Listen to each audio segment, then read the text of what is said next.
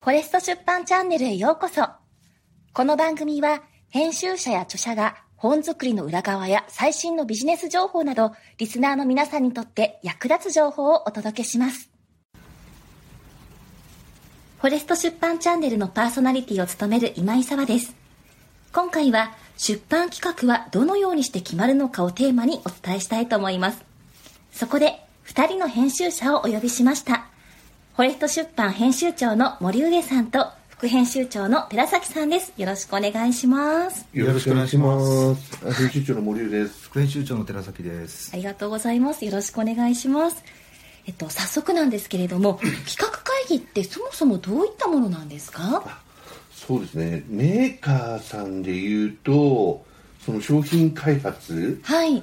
の、えっと、一番最初のえーものだと思うので、まあ、出版で言うと、その本の、その商品開発、それの企画というふうに考えてもらえたらいいんですけど、はい。まあ、それでまあ商業出版である限り、まあ、売れるか売れないか、それをどういうふうに企画を固めて判断していくか、それをまあいろんな、えっと、各関係者が意見を言って、えー企画を固めていくっていうのが会議の趣旨になりますね。売れるか売れないかってこう分かったりするものなんですか？そうですね。あのそもそもがこの企画会議はそこをゴールに、えー売れるのか売れないかどうかっていうのを、えー判断するはい。会議なんですけど、はい。まあいい企画っていうのは実はもう1ページ目1ページ目にタイトルと著者とキャッチコピーっていうのは大体入ってくるんですけど、はい。この3点セットを見た瞬間に、えー出席者全員があこれいけそうだねっていうふうに思えるようなのがいい企画だしそういう企画の方が結果的に売れる可能性は高いっていうのがちょっとあります、第一印象というか、うん。そういうところがみんな一致するっていうことがあるんですね。そうですね、まあ企画書の段階ではタイトルっていうのはあくまでも仮なんですけど、はい。でもまあ仮の段階でもその企画した人人が、えーどういうコンセプトでどういう世界観で誰にこの本を届けたいのかっていうのが一瞬で伝わるようなものだとそれはもう結果的に未来の読者にも伝わることなんで、それはやっぱり売れる確率は高くなっています。うん。なるほど、なるほど。まあ、10本、20本ぐらいかな、そういうのが出てくるのが。そうかなそうなのかな。そうだうねん。なかなかねそういったものを出していくっていうのは大変ですけどうん。できるだけそれを出せるようにみんな努力してるって感じかな、うん。逆にその企画の段階でもうタイトルとか誰に読ませたいのかとか、えーブレてる場合とかあとはテーマと著者が、まま、ミスマッチしてるような場合はやっぱり将来そのう運よく企画が通ったとしても、はい。売れる可能性は低いものが多い。そうね。例えば、このテーマなのになんでこの人が書かなきゃいけないのっていうその書かなきゃいけない理由みたいなね。そこが弱い。だったらもっといい人がいるんじゃない？A さんより B さんじゃない？とかそういったものってやっぱあるじゃないですか。料理研究家に経理の本とかちょっと違うなってありますもんね。例えば。ないですけど、多分そんな。そうそうそうそうああでもね。そうそう。逆にそういうそれがそれが面白い場合もあるんですよ。え、そうなんですか？そうそれそれで面白い、うん。なんだこれは大学の教授にえっとほら超ベストセラー生理の生理の技術じゃねえ。あ思考の？思考の整理、えー生理思考の学整理学か、いわゆる大学の先生にビジネス書を依頼したっていうケースがあって、へえ。それがねちょっと名前 タイトルど忘れしちゃいましたけど ものすごくベストセラーになったんですよ過去にまあだから本当にだからそうですね、まあ、その掛け算っていうのがまた良かったりとかする場合があるんですよ、でもしかして料理研究家によって経理の方がもしかしたらいいかもしれない。そうだね、うん。っていうかねなんだろうな。そうそその冗談で結構良かったりとかするんですけど、だから本当になんかもっといい人がいるのに、えなんでこの人なのっていうのがちゃんと伝わらないと、やっぱり通らないし通っても売れない、うん可能性はあるっていうことを言いたいんだよね。そうです、うん。まあその著者が書く理由、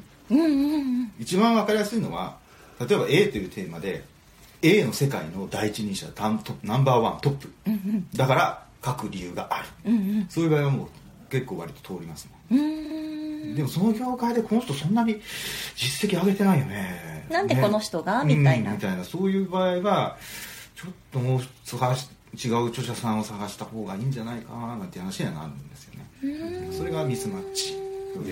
そうすると著者ありきで企画っていうよりも企画ありきで著者を探すみたいな感じ。あ両方かな？両方？両方ありえますね、またね今回とはまた別の時機会にはその企画のね、なんかその作り方みたいなものはちょっとまたあの別の会を設けてねはい。お話ししたいなというのは思ってるんですけど。ありがとうございます、はい。じゃあそんな企画会議なんですけれどもこちら何回ぐらいかけて企画会議っていうのをされていくんですか？そうですね、えっと大きく3回、はい。えーこれはフォレスト出版の場合ですけどその編集会議っていうのがあって、はい。その後に営業部を交えた会議、はい。で最後に、えー社長以下、えー経営陣を含めた経営会議と。この3回を通った企画が通過した企画っていうことになります。本になるまで3回も通過儀礼があるんですね。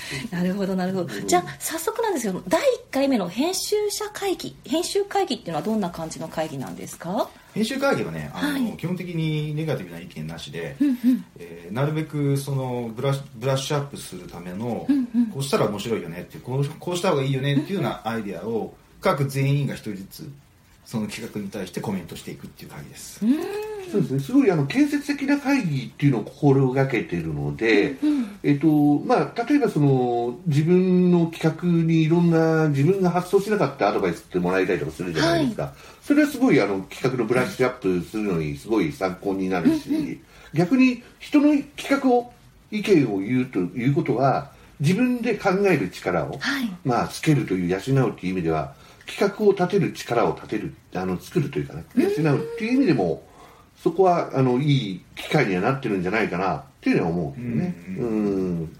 そうそこがまあ一次会議のメリットかな。うん。成長の場にもなってる感じなんですね。そうですね。まあそうですね。かっこよく言うとそういうことだね、だから最初の頃はね、自分も含めて、はい。人の企画のコメントがしょぼかったんですよ。コメントがしょぼい。そう。いやもうちょっとパンチが足りないとかね長そうすぎるみたいな。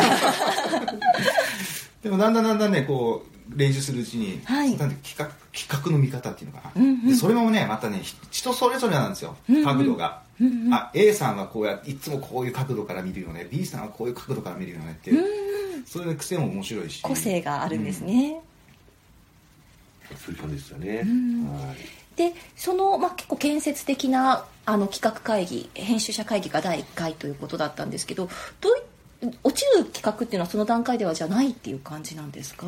そうですね、もう自分が判断する、担当者、その企画者が判断して、あげるかあげないかを決める、で、まあ、もうもう一回そのアドバイスを受けて、もう一回出すっていうパターンもあるし、そこはもう自由にしてますね。じゃあこう、まあ、担当者がいいと思ってあげるその第2回の営業さんを交えた会議なんですけどこれはどんな会議なんですか？そうですね、これはもう本当にね、多分ね、3回の会議の中で一番ハードルの高い会議、うん。だからまあ、本当に売れるか売れないか、もうそこにもうフォーカスされるんで、はい。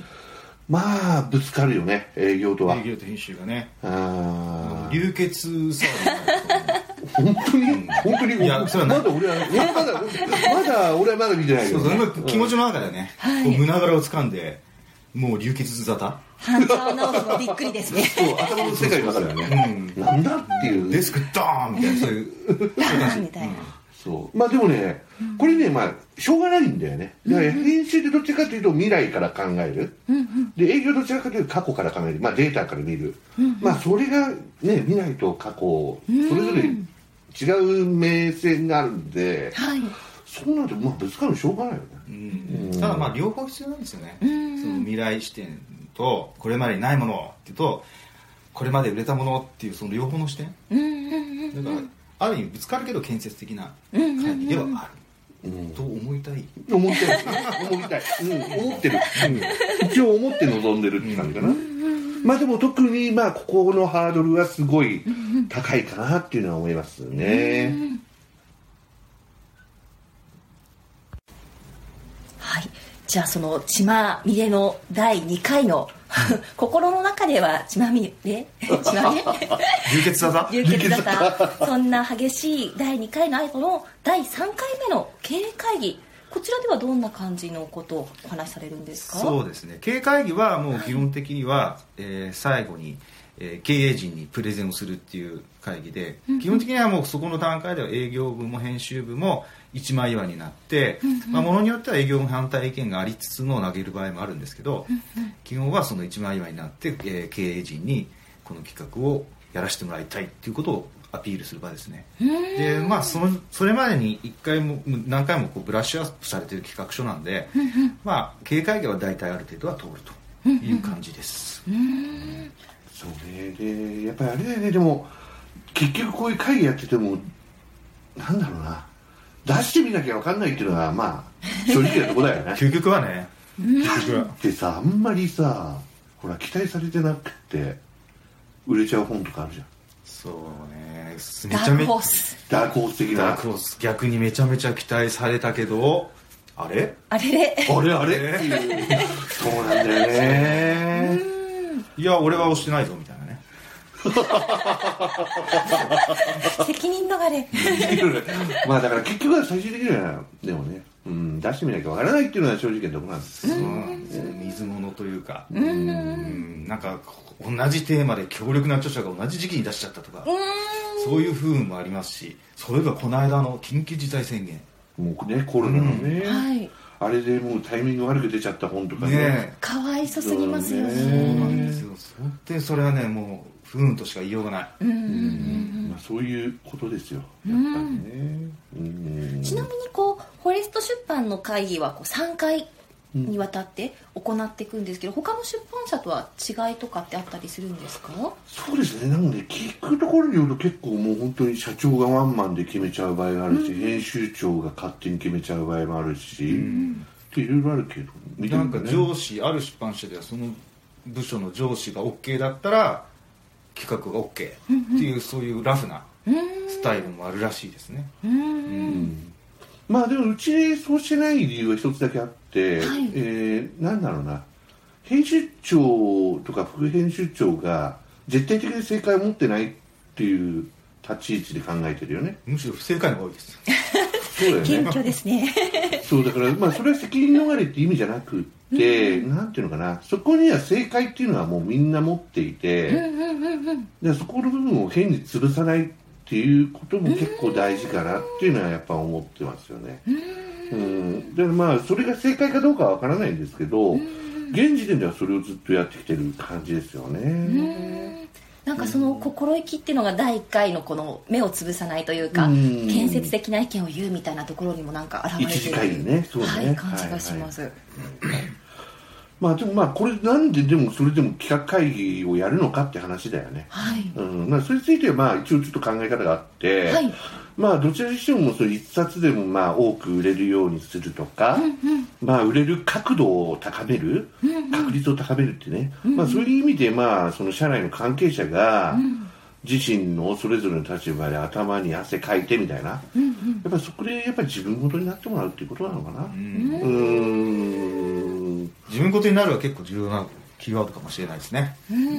まあ企画者はもちろんのことね。うん。人の企画も自分のものとして考えたら一つしか自分の頭では考えられないことも二つ三つって考えるくらい頭使うことになりますもんね。そうですね。まさにそうですね、うん、そういう意味では本当に、まあ、個々のね経験とか知恵とかっていうのはまあ人それぞれ持ってるじゃないですか、まあ、それがまあいかにどれだけいいものがそこの場に出てくるかがそういう場であるって感じかなうん出し合う場っていうか、うんうんそれはあるよね。うん。ありがとうございます。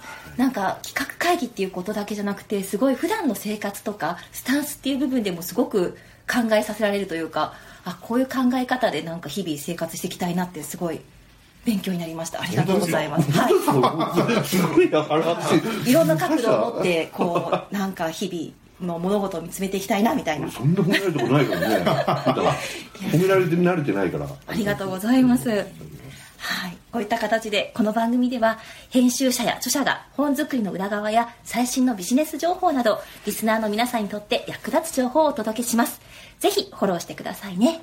また次回もお楽しみに。ありがとうございましたありがとうございました。